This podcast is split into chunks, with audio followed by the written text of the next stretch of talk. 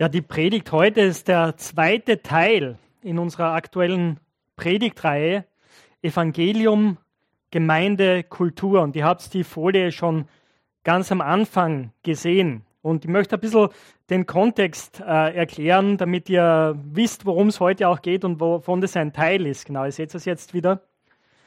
Äh, wir wollen Anfang dieses Jahres miteinander lernen, was es bedeutet, eine Gemeinde zu sein, die vom Evangelium geprägt ist und das Evangelium nicht nur versteht und weitergibt und darüber redet, sondern lebt.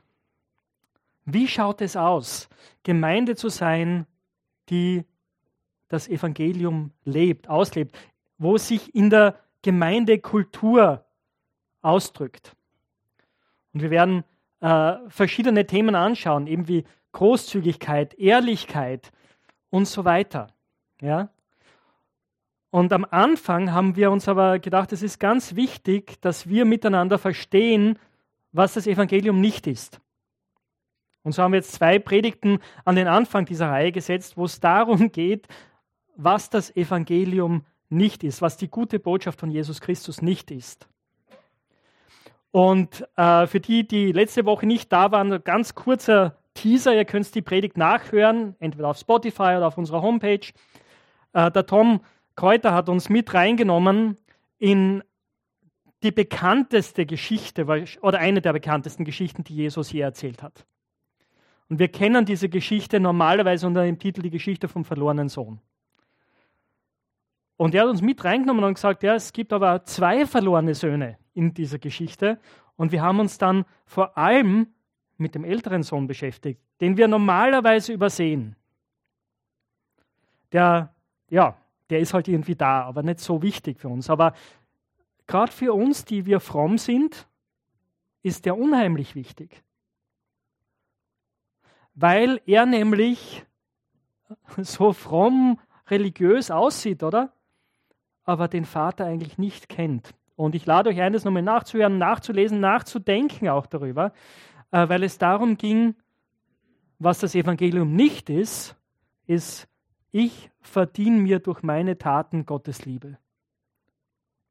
Ich lebe gut und Gott ist mir dann schuldig, dass er mich annimmt, dass er mich segnet.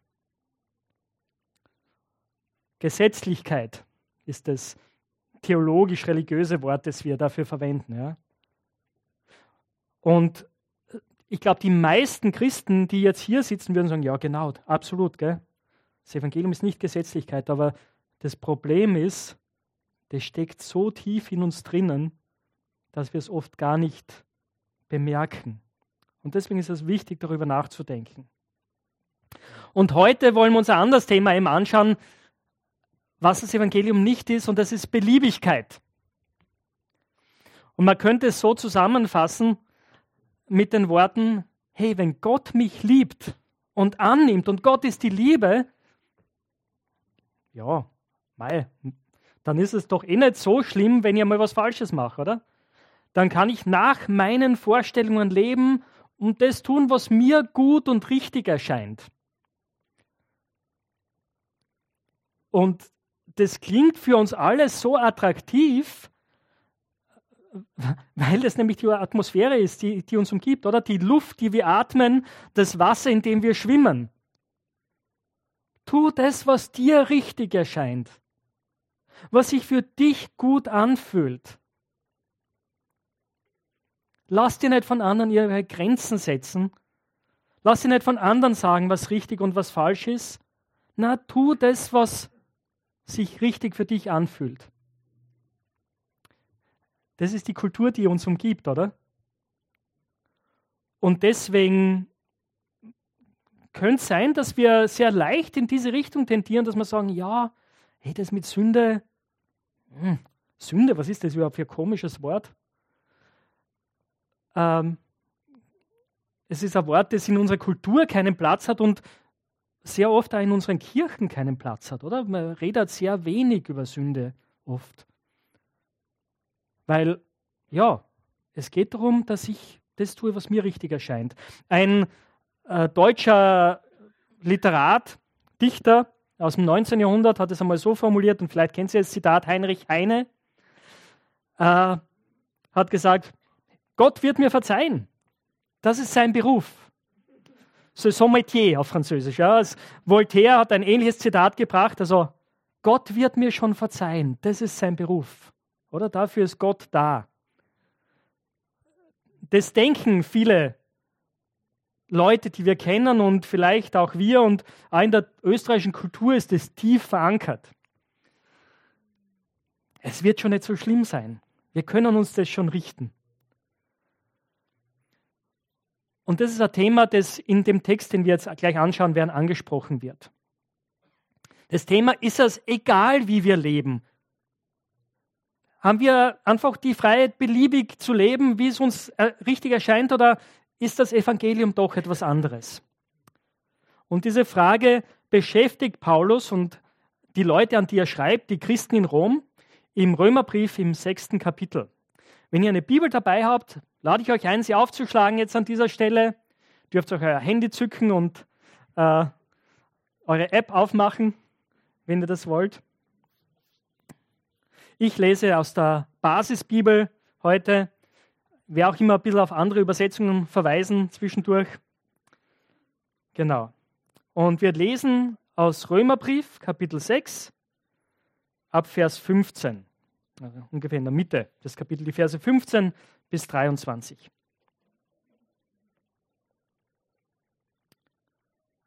Und wir steigen mitten in eine Argumentation hier ein und ich sage dann ein bisschen was dazu, aber Paulus schreibt hier, was bedeutet das? Können wir jetzt also Sünden begehen? Schließlich stehen wir nicht mehr unter dem Gesetz, sondern unter der Gnade. Auf keinen Fall dürfen wir das. Ihr wisst doch, wenn ihr in den Dienst von jemandem tretet, verpflichtet ihr euch damit zum Gehorsam. Ihr seid dann seine Diener und habt ihm zu gehorchen.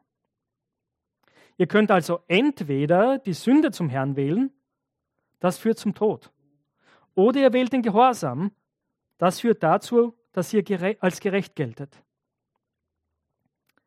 Dank sei Gott. Denn früher wart ihr Diener der Sünde, aber jetzt gehorcht ihr von ganzem Herzen der Lehre, auf die ihr verpflichtet worden seid. Ihr seid von der Sünde befreit worden und steht nun ganz im Dienst der Gerechtigkeit. Ich verwende da ein Bild aus menschlichen Verhältnissen, denn ihr denkt, wie es eurer menschlichen Natur entspricht und euer Verständnis ist entsprechend schwach. Früher habt ihr die Glieder eures Körpers in den Dienst von Unmoral und Gesetzlosigkeit gestellt. Das führte dann noch, noch tiefer in die Gesetzlosigkeit. Genauso sollt ihr jetzt die Glieder eures Körpers in den Dienst der Gerechtigkeit stellen. Das Ergebnis ist, dass ihr heilig lebt. Solange ihr Diener der Sünde wart, wart ihr in Bezug auf die Gerechtigkeit frei. Was war das Ergebnis? nur Dinge, über die ihr euch jetzt schämt. Denn am Ende brachten sie euch den Tod. Aber jetzt seid ihr von der Sünde befreit und Diener Gottes geworden. Das Ergebnis ist, dass ihr heilig seid und das Ziel ist das ewige Leben. Denn der Lohn der Sünde ist der Tod. Aber die Gnade, die Gott uns gewährt, ist das ewige Leben denn wir gehören zu Christus Jesus, unserem Herrn. Das ist das Wort des lebendigen Gottes. Herr Jesus, ich bete, dass so wie wir jetzt dein Wort in den Händen halten, du unser Leben in deine Hände nimmst. Heiliger Geist, dass du jetzt zu uns redest durch die Schrift, die du inspiriert hast. Und dass es unser Leben verändern wird. Dass wir heute Dinge lernen und mitnehmen und wir damit hinausgehen und anders leben werden, verändert von dir. Amen. Okay, ich habe schon gesagt, ist, wir sind mitten in einer Argumentation, die eigentlich im Vers 1 äh, vom Kapitel 6 beginnt und Paulus stellt tatsächlich fast dieselbe Frage in Vers 1. Er sagt in Vers 1 oder schreibt in Vers 1, was sollen wir dazu sagen? Etwa lasst uns in unserer Sünde bleiben, damit die Gnade noch größer wird? Und die Antwort ist wieder die gleiche. Er sagt, auf keinen Fall. diese Botschaft, die die ersten Christen verkündigt haben, war so radikal, so anders, dass Leute gesagt haben, hey, was soll denn das jetzt sein? Sagt hier, es ist egal, wie wir leben. Also die Gnade Gottes ist eh so groß, Gott vergibt uns eh, das ist sein Beruf. Jetzt können wir tun, was wir wollen. Und vor allem natürlich äh, religiöse Juden haben das als Kritik vorgebracht. Und er sagt, sagt sie einfach, wir sollen das Gesetz, die Offenbarung Gottes alles vergessen? Ist das alles hinfällig? Und Paulus sagt, auf keinen Fall. Absolut nein. In der ersten Hälfte des Kapitel 6 erklärt das damit, dass wir eins sind mit Christus. Wir sind mit ihm gestorben, mit ihm begraben, mit ihm auferstanden und haben jetzt neues Leben. Und er verwendet die Taufe, um das zu erklären. Die Taufe ist das Bild dafür. Und jetzt im zweiten Teil, den wir uns anschauen miteinander, sagt er, denkt dran, wem ihr gehört. So im ersten Teil sagt er, denkt daran, wer ihr seid. Jetzt im zweiten Teil, denkt dran, wem ihr gehört. Und eben er startet mit dieser Frage, können wir Sünden begehen? Schließlich sind wir nicht mehr unter dem Gesetz, sondern unter der Gnade. Und die Antwort ist, auf keinen Fall. Ist es beliebig, wie wir leben? Ist es egal?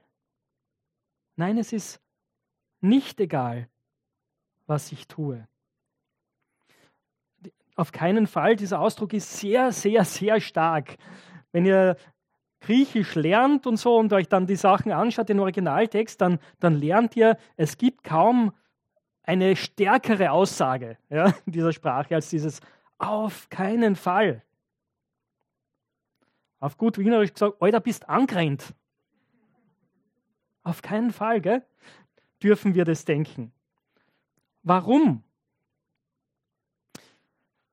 Paulus nimmt jetzt ein, ein Bild oder eine Realität oder einen Aspekt ihrer Lebensrealität raus, um das zu erklären.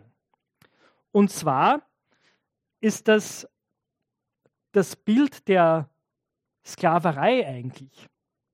Ja, wenn ihr eine recht wörtliche Übersetzung vor euch habt, dann ist euch das aufgefallen, dass wo ich Diener gelesen habe, da steht in anderen Übersetzungen wie der Elberfelder Übersetzung zum Beispiel das Wort Sklave. Und das war was Alltägliches im Römischen Reich.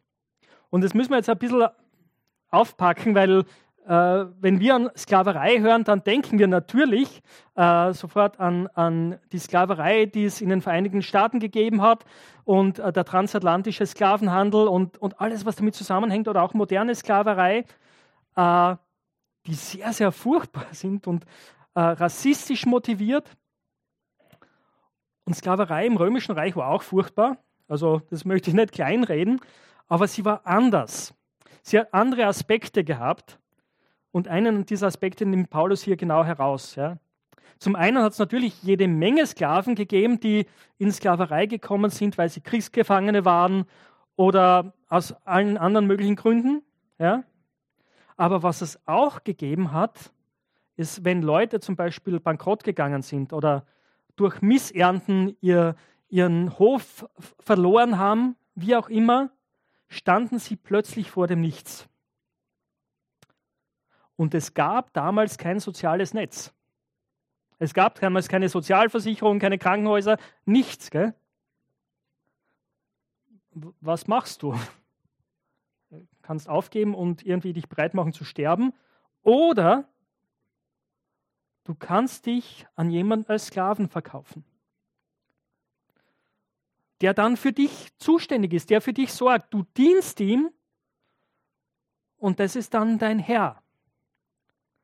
Und in sehr vielen Fällen sind solche Leute dann nach einer gewissen Zeit auch wieder freigekommen. Also das war nicht unbedingt für das ganze Leben.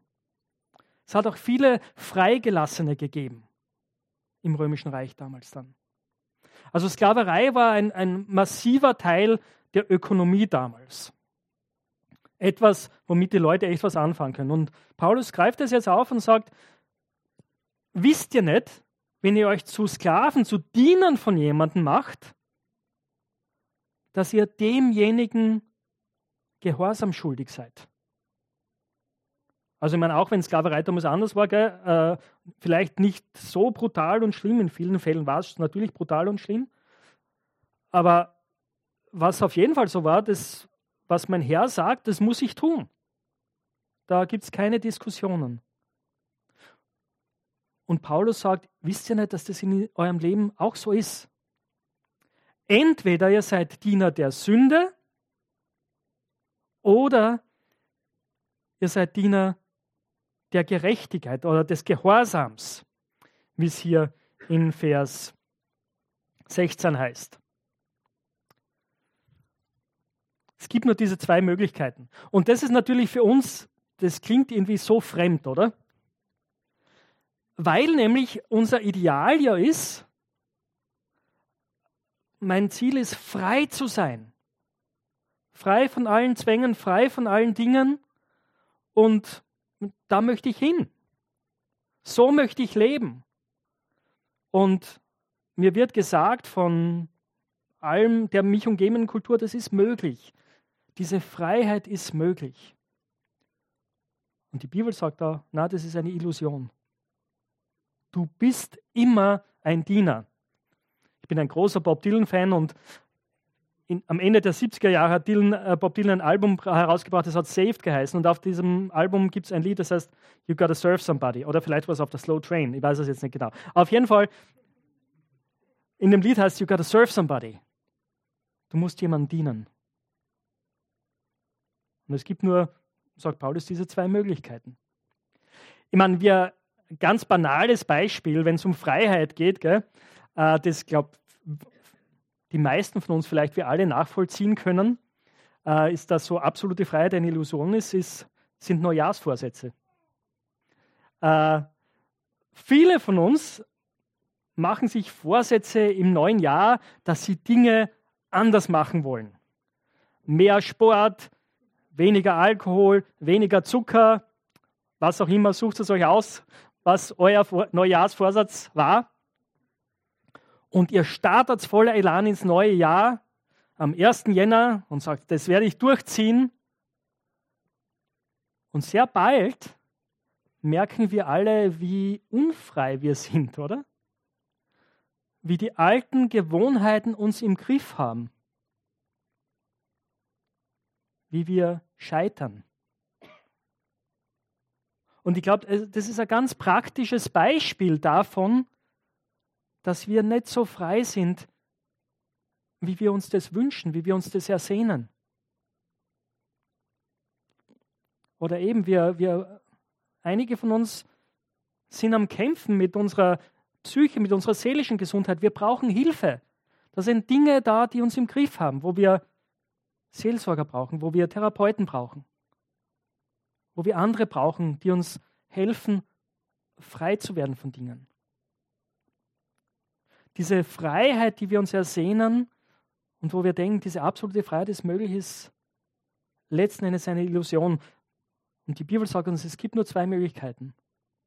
Entweder du dienst der Sünde oder du bist ein Diener des Gehorsams, wie es Paulus hier formuliert. Du dienst Gott, du lebst mit Gott. Er ist dein Herr. Das sind die zwei Optionen. Und er zeigt auch hier, was das, wohin das führt, oder? Entweder wählt ihr die Sünde zum Herrn, Vers 16, das führt zum Tod. Oder ihr wählt den Gehorsam, das führt dazu, dass ihr als gerecht geltet. Das führt zur Gerechtigkeit. Und es ist auch spannend, wie, wie, welche Begriffe Paulus hier verwendet. Ähm, eben, die Folge der Sünde ist einerseits der Tod und andererseits aber, wir würden erwarten, dass er Leben sagt, oder? Aber er sagt Gerechtigkeit, Gerechtigkeit vor Gott. Und wenn ihr den Römerbrief durchlest, dann entdeckt ihr, das ist bei ihm fast gleichzusetzen. Vor Gott gerecht zu sein, gerecht gesprochen zu sein das ist Leben, das ist wahres Leben.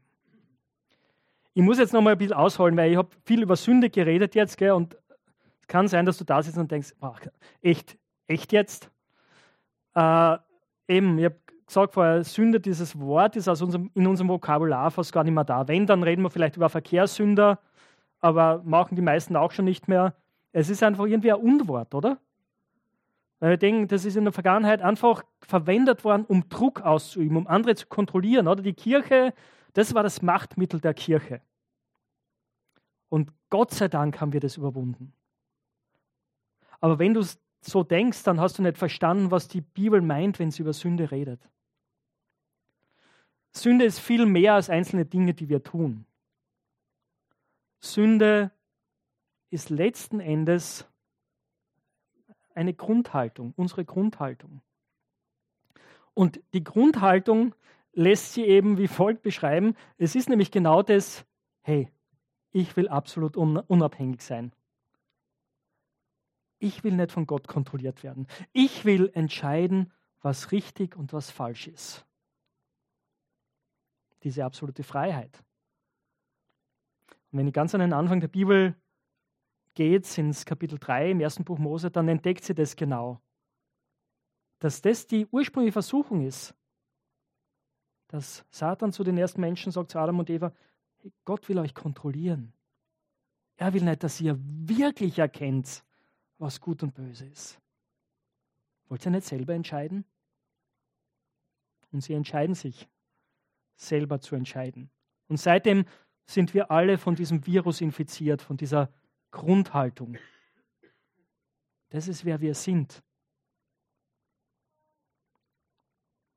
Und Gott kann das aber ändern. Und Gott hat es geändert. Fällt euch auf, wie Paulus dann nämlich weitermacht in diesem Text. Er sagt, Gott sei Dank. Dank sei Gott, Vers 17. Ihr wart früher Diener der Sünder, Sünder, aber jetzt gehört ihr von ganzem Herzen der Lehre, auf die ihr verpflichtet worden seid. Ihr seid von der Sünde befreit worden und steht nun ganz im Dienst der Gerechtigkeit. Das ist etwas Gutes. Dieser Dienst der Gerechtigkeit, dass wir Gott dienen, dass wir mit ihm leben, ist nicht etwas, was uns einengt, nicht etwas, was uns niederdrückt. Kein Korsett, sondern es führt in die Freiheit. Es ist etwas, wofür wir dankbar sein können. Eben, es führt uns nicht in die Beliebigkeit, sondern es führt uns dahin, dass wir fragen, Jesus, was, was möchtest du von meinem Leben? Wie kann ich dir ähnlicher werden? Und Paulus geht jetzt weiter äh, in den Versen 19, müssen wir gerade schauen, genau. Äh, 19 und 20, dass er sagt, okay, ich habe da ein, ein, ein Bild verwendet, äh, damit ihr es verstehen könnt. Und dann verwendet er ein weiteres Bild, nämlich das Bild unseres Körpers oder das ist eigentlich kein Bild, oder? Das ist eine Realität. Wir, wir sind Menschen mit einem Geist, einer Seele und einem Körper. Der Körper gehört absolut zu uns. Unsere Glieder, unsere Arme, unsere Beine, unsere Finger, unsere Augen, unser Mund, unsere Zunge, unsere Ohren. Alles das gehört zu uns. Und jetzt sagt, schreibt Paulus hier, früher habt ihr die Glieder eures Körpers in den Dienst von Unmoral und Gesetzlosigkeit gestellt. Das führte dann noch tiefer in die Gesetzlosigkeit. Genauso sollt ihr jetzt die Glieder eures Körpers in den Dienst der Gerechtigkeit stellen. Das Ergebnis ist, dass ihr heilig lebt. Und ich glaube, das ist echt gut, darüber nachzudenken, oder? was mache ich mit meinen Gliedern?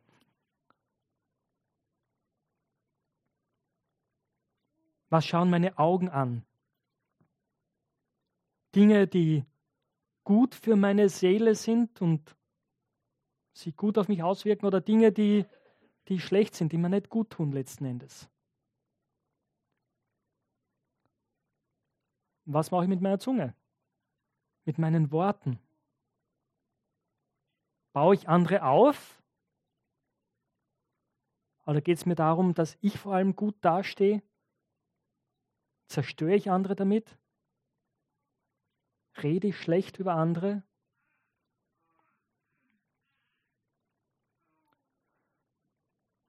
tragen mich meine Beine hin. In die Gemeinschaft mit Leuten, die, ja, wo es gut ist, oder an Orte, wo ich eigentlich weiß, hey, pff, eigentlich tut mir das nicht gut. Und ähm, es ist nicht so einfach, oder? Sehr, sehr leicht haben wir Schwarz-Weiß-Denken und es kann sein, dass du, vor allem wir Christen, denken dann, ja, okay, Ewald, das ist eh klar. Also ich, ich gehe auf keinen Fall mehr auf eine Party oder mit meinen Freunden fort oder so. Das ist schlecht, ja, das weiß ich. Na, das will ich damit nicht sagen. Also das ist schwierig, aber es ist gut für dich darüber nachzudenken und du, jeder von uns hat ein gutes Gespür dafür eigentlich, für das, was tut mir gut, was tut mir nicht gut. Ja? Also ich will damit nicht sagen, du darfst nie mehr fortgehen oder das und das nicht tun, aber denk drüber nach, red mit Jesus drüber. Hör auf das Reden des Heiligen Geistes. Und ich glaube, er macht uns Dinge klar. Darauf können wir vertrauen meine Finger. Kurz bevor ich auf diesen Link klicke, ist es gut nachzudenken. Tut der mir gut? Oder sollte ich da besser nicht hinklicken? Es ist gut, darüber nachzudenken und, und zu überlegen, hey, wie kann ich meinen Körper, mein ganzes Wesen in den Dienst der Gerechtigkeit stellen? Dinge sagen, die anderen gut tun. Dinge anschauen, die mir gut tun. Mich Dingen aussetzen, die gut sind, die mich aufbauen, die mich näher zu Jesus hinbringen, die dazu führen, dass ich ihn mehr liebe und meine Mitmenschen mehr liebe. In der Arbeit, in der Familie, wenn es heiß wird, Geh dann in die Luft und schrei den anderen an oder fahr ihn an oder denke darüber nach, okay, wie kann ich die Situation deeskalieren? Das sind wichtige Gedanken und diese Gedanken, wenn wir uns darauf fokussieren, werden dann zu Taten. Ist jetzt schon, es ist nicht beliebig, es ist nicht egal, wofür wir uns entscheiden, oder? weil unsere Taten werden mit der Zeit zu Gewohnheiten. Und wir gehen dann in unterschiedliche Richtungen, je nachdem. Wie Paulus das dann einmal in Vers 21 schreibt. Was war das Ergebnis? Jetzt bei dem, wenn man Diener der Sünde ist, nur Dinge, über die ihr euch jetzt schämt. Ich sage, in meinem Leben gibt es viele Dinge. Also ich bin zwar, ich bin zwar schon lange Christ, gell, und eben Christen sind nicht perfekt. Uh, und es gibt Dinge in meinem Leben, für die ich mich schäme. Wo ich mir denke, ach, ah, hätte ich das nur anders gemacht. Und Paulus schreibt dann, das, das Endziel so eines Lebensstils im Dienst der Sünde ist letzten Endes der Tod. Aber wenn du zu Jesus gehörst, bist du von der Sünde befreit. Ah, diese Last ist weg. Jesus, wo, wo ist unser Kreuz? Wir haben normalerweise immer da ein Kreuz stehen. Jesus hat am Kreuz deine und meine Sünde weggenommen. Er hat sie getragen. Ich kann frei sein. Und das Ergebnis ist, dass wir jetzt befreit von der Sünde Diener Gottes sind und ein, ein heiliges Leben führen. Und das Ziel ist das ewige Leben. Leben mit Gott, das jetzt schon beginnt und in alle Ewigkeit weitergeht, sogar wenn wir sterben. Und damit schließt dieser Text hier mit diesem Gedanken über Lohn und Geschenk. Und für die, die letztes Mal schon da waren, letztes Mal haben wir auch über Lohn geredet. Das war das, was der ältere Bruder gedacht hat. Hey, Ich will meinen Lohn haben. Ja, ich habe mir das verdient. Und du, du gibst mir gar nichts. Das war so sein Vorwurf an den Vater. Lohn. Das zu kriegen, was ich verdiene. Das Problem ist allerdings, wenn wir das kriegen, was wir verdienen, kriegen wir den Tod. Das ist der einzige Lohn, den es gibt. Das ist das, was wir verdienen. Aber Gott sei Dank, das Geschenk Gottes, das Gnadengeschenk, steht hier wörtlich, das ist das äh, griechische Wort Charisma. Ja? Ein Geschenk, das aus, aus Großzügigkeit gegeben wird. Überreich. Dieses Geschenk Gottes ist das ewige Leben. Das ist das, was du kriegst. Einfach wenn du sagst, ja, ich möchte Jesus vertrauen. Das ist das Evangelium, das ist die gute Botschaft, die unser Leben verändert. Dass Gott uns annimmt, weil er uns liebt und uns unsere Schuld vergibt. Er gibt uns nicht das, was wir verdienen, sondern er schenkt uns großzügig seine Liebe. Das verändert uns. Wenn du das verstanden hast, dann wirst du nicht sagen, ja, ist eh egal, was ich mache. Dann wirst du sagen, auf keinen Fall.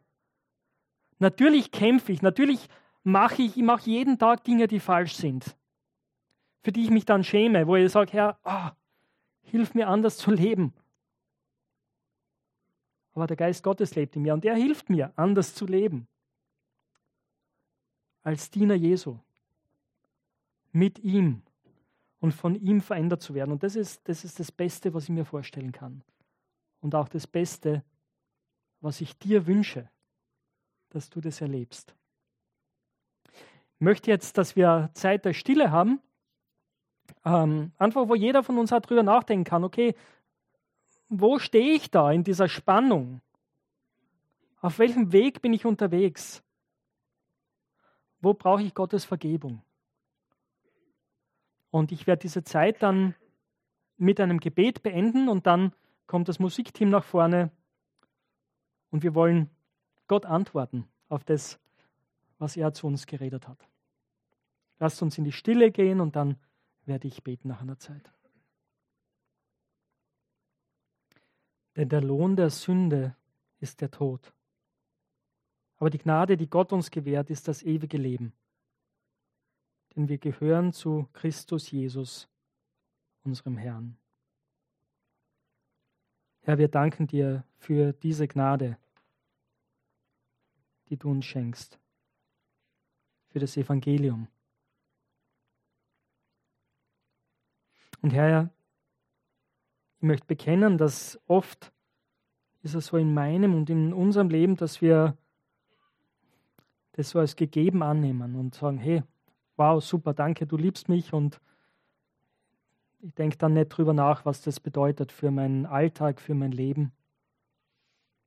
Ich bin gedankenlos und ja, missbrauche manchmal auch diese Freiheit. Und wir alle haben gesündigt in dem Sinn, dass wir gesagt haben, hey, egal was Gott denkt, ich möchte das tun, was ich will. Wir haben andere verletzt, wir haben uns selbst verletzt und wir haben uns nicht darum geschert, was du von uns möchtest. Herr, und das hat uns kaputt gemacht. Wir wollen dir das bekennen. In welchem Bereich das auch war, ob das mit unseren Augen war, mit unseren Ohren, mit unseren Händen mit unseren Gedanken, mit unseren Worten. Herr, wir bringen dir unsere Sünde, unsere Rebellion gegen dich. Wir bitten dich um Vergebung. Herr, wir beten, dass du, Heiliger Geist, uns hilfst, anders zu leben eben weil du in uns wohnst, weil wir zu Christus gehören, weil wir Kinder Gottes sind. Berufen zur Gerechtigkeit, zum ewigen Leben. Gib du uns die Kraft dazu. Amen. Die Heilige Schrift sagt, dass wenn wir sagen, wir haben keine Sünde, machen wir Gott zum Lügner. Aber wenn wir unsere Sünde bekennen, so ist er treu und gerecht, dass uns unsere Schuld vergibt und uns reinigt von aller Ungerechtigkeit. Und ihr Lieben, das möchte ich uns allen zusprechen. Die Vergebung Gottes. Amen.